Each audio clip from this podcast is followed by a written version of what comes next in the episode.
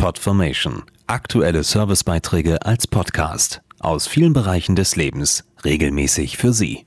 Heute Lifestyle. Heute Abend schon was vor? Ein romantisches Dinner oder ein schöner Kinoabend vielleicht? Mehr als die Hälfte der Deutschen geht regelmäßig abends aus.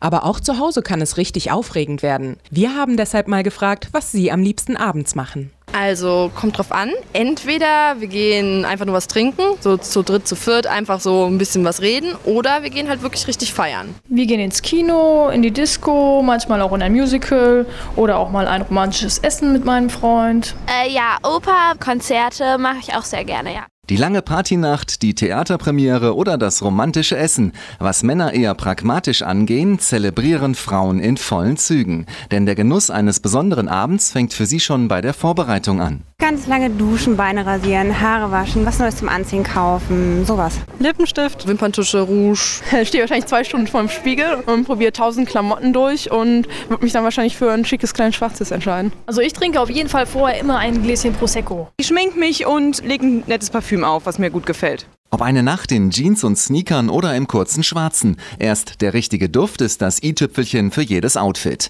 Denn dann kann Frau sich ganz besonders weiblich, sinnlich und glamourös fühlen. Das weiß auch Superstar Christina Aguilera, die übrigens eine richtige Nachtschwärmerin ist.